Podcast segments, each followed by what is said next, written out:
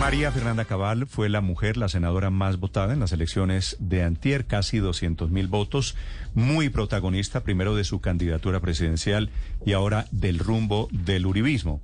Senadora Cabal, buenos días. Hola, buenos días, Néstor. Renunció Oscar Iván Zuluaga, quiere decir, ¿el uribismo toma la decisión hoy de adherir a la candidatura de Fico Gutiérrez? No, renuncia de Oscar Iván es personal yo siento que lo hace más en el sentido de país, de no fragmentar la posibilidad de una candidatura de centro derecha. Y hoy a las dos de la tarde tenemos reunión, la bancada, con el presidente Uribe para decidir qué se hace. Si se da un compás de espera, si se orienta al electorado o si se le deja libertad. ¿Y usted qué opinión tiene de esas alternativas? Ay, lo que pasa es que es, siempre es importante escuchar otras voces, ¿no? A uno no todo se le ocurre y, y veremos qué opciones hay dentro de lo que queda de aquí a la primera vuelta. No lo sé. Tenemos que escuchar qué reparos o qué ideas en favor del candidato se suceden. Pero de hecho usted tiene que valorizarse como movimiento, como partido y no salir corriendo porque sí, esa es mi apreciación. ¿Qué vaya a suceder? No sé, ya concluiremos yo creo que tipo tres y media, cuatro de la tarde, Néstor. Pero si no es Fico, ¿usted ve una opción razonable de compromiso político? ¿Hay algún otro candidato que pueda recibir el apoyo del uribismo? No. En primera vuelta está Salvación Nacional. No sé cómo queda, porque entiendo que para Congreso no pasó el umbral. Yo diría que es un candidato que debería sumarse a, la candidatura. Está John Milton, que recuerde que él recuperó la posibilidad de ir a primera vuelta, que es el de Colombia. Sí, es Colombia Justa y Libre, sí. Eh, también debería sumarse. Uno lo que dice aquí es no se fragmenten. Y está la candidatura de Rodolfo, que él no se va a unir en primera vuelta. Entonces, de este abanico uno tiene que buscar unificar al máximo, pero que haya otro candidato hay que esperar, hay que esperar cómo se mueve, qué orientación hay y qué arrojan las encuestas. Sí, hay quienes creen, eh, senadora Cabal, que el apoyo del uribismo le puede hacer daño, si es un apoyo oficial, institucional, le puede hacer daño a Federico Gutiérrez, a Fico Gutiérrez. ¿A usted le parece que algo de eso puede ser verdad? A ver, yo pienso que el desgaste del partido por cuenta del gobierno puede generar un efecto que no sea positivo para el candidato. Eso es una probabilidad. Pero pretender que el nicho de la derecha, que está prácticamente acéfalo desde que salgo yo de la tienda de la consulta, no hay que conquistarlo, es un gran error, porque ese nicho en un país de tradición conservadora es el que va a dar el triunfo. Entonces está bien que usted recoja y que recoja del centro y que recoja a los neutrales, pero la derecha está ahí, acéfala. Claro, tiene un representante que entró muy tarde, que es Enrique Gómez, que no le alcanzó porque fue tardía la, devolución de la personería. Pero ese nicho, el que, se, el que refleje el argumento y el que recoja el sentimiento de autoridad y orden, ese se queda con la presidencia. ¿La siento dudosa frente al apoyo a Federico Gutiérrez o es mi impresión, senadora? No, lo que pasa es que a mí me gusta sentarme con un candidato que no conozco y por lo menos hacerle preguntas. Yo tengo cuestionamiento, yo tengo que preguntarle. Hay, uno siempre tiene inquietudes frente a quién vas a apoyar, por lo menos saber qué piensa. ¿Tiene cuestionamientos o inquietudes frente a Federico Gutiérrez? Tengo inquietudes, tengo ambas cosas, pero mi inquietud es porque él no retiró su candidato habilitando el espacio a Quintero. Eso nos dejó eh, en el tema Antioquia con una fragmentación que realmente debilita eh, todo lo que se ha hecho, incluso con el triunfo del no, porque dividir el muro de contención de la izquierda, que es Antioquia, pues debilita de por sí las posibilidades de la centro derecha de ¿Usted cree que haber retirado en ese momento, creo que estamos hablando, se llama Santiago Gómez, si mi memoria no falla? Creo que sí, creo que sí. Así ah. es. A él, entiendo que a él se le pidió que lo retirara, como se le pidió a Alejandro Eder que se retirara y ahí tenemos el monstrico alcalde de Cali. En fin. Solo que en ese momento lo, retiraron para que para que ganara Luis Alfredo Ramos. Claro, porque cuando usted tiene una contienda con una amenaza, como lo era Quintero, o lo es Ospina, o el mismo Petro que no hubiera ganado si no interfiere eh, Luna, Galán y Parodi, pues sencillamente nunca son alcaldes, ¿no es cierto? Entonces, quiero preguntarle, me parece que es natural que uno hoy, que tiene un valor más una colectividad, le preguntemos a él y que él nos, nos, nos, nos informe, porque irse uno a ciegas porque sí, porque es que hay que enfrentar a Petro, sí hay que enfrentar a Petro, pero yo, quiero tierra firme también. Pero si entiendo bien esta entrevista, senadora Cabal, lo que usted está diciendo es, ¿hay un sector del uribismo que no está conforme con Fico Gutiérrez? Hay un sector del uribismo y un sector de la derecha que queremos hacerle preguntas para que nos dé tranquilidad. Eso es cierto. Sí. ¿Y ese sector del uribismo qué tan grande lo siente usted? No lo sé, porque internamente terminó este partido muy atomizado, primero en la consulta y después subrepticiamente unos apoyando al uno, otros al otro en silencio. Por eso el gran error, Néstor, y lo voy a seguir repitiendo, fue no incentivar a las bases a votar libremente la consulta del equipo por Colombia, por el que le diera la gana, si fuera por el voto en blanco, porque ahí faltaron votos por haber amarrado la gente. Eso fue un error. ¿Y usted cree que la gente no votó el domingo amarrada? ¿Por qué? Porque cuando el partido no moviliza, no hace propaganda, no conecta, simplemente hay una gran parte de la población que ignora. Estas elecciones fueron las más complejas de la historia por ese afán democratero de este país que vamos a terminar en una anarquía electoral que el pobre elector no va a saber qué marcar. Yo le aseguro que no he revisado los votos nulos pero solamente tener que preguntar para que te dieran, además del Senado, de la Cámara, ¿qué consulta ibas a preguntar? 500 mil para su información en las consultas.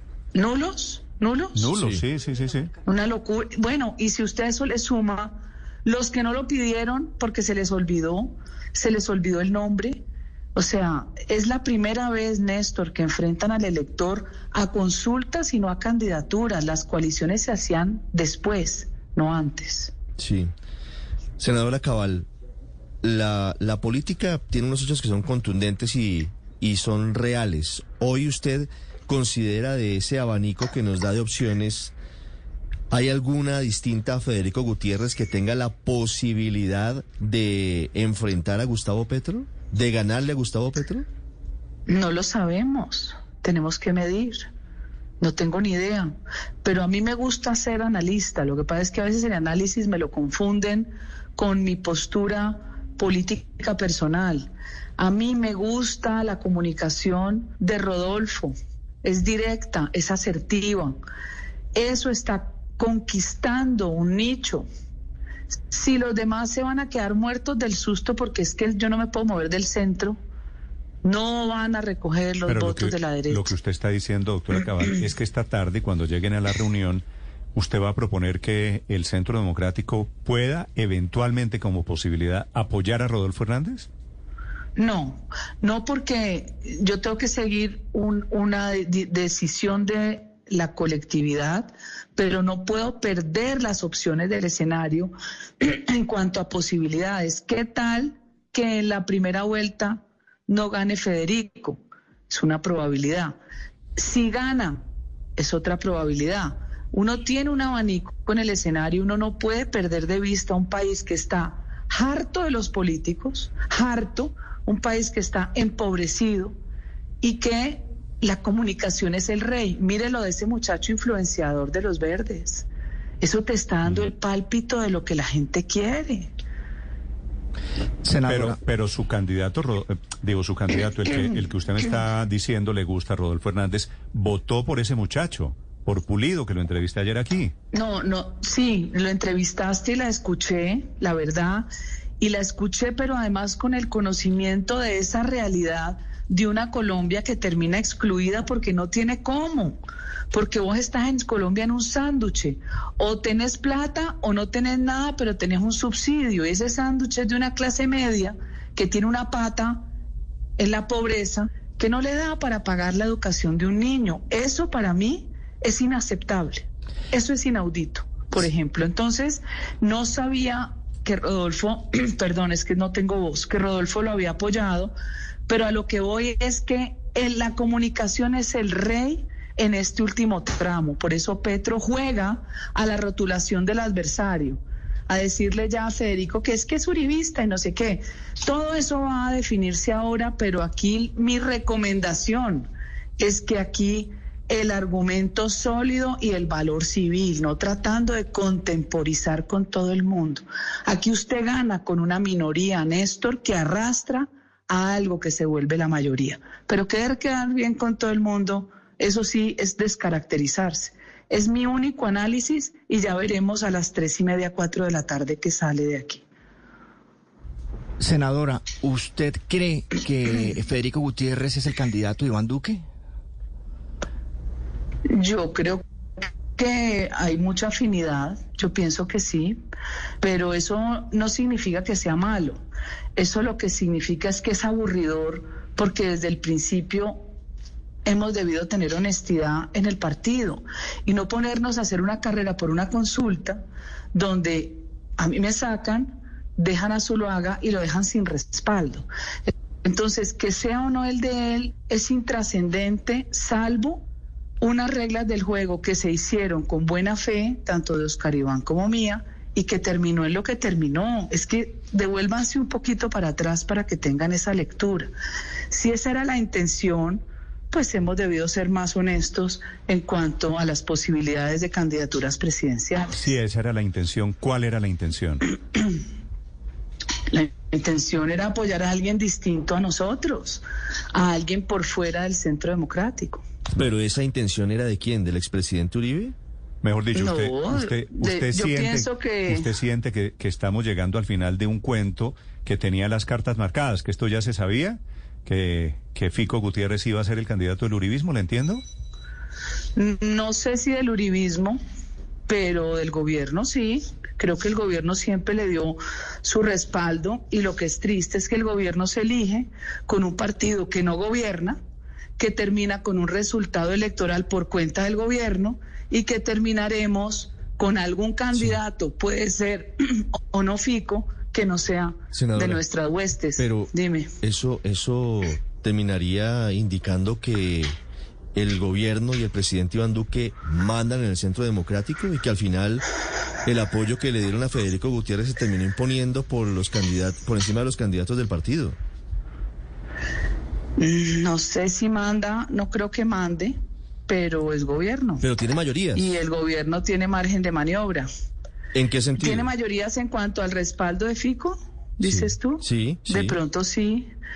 De pronto sí, de pronto es un candidato que sí gusta, pero lo que es increíble es que hayan firmado una carta incentivada por Juan David Vélez para decir que el candidato era Oscar Iván y no Paloma, Rafael, Alirio o yo cuando había unas reglas de juego, ¿no es cierto?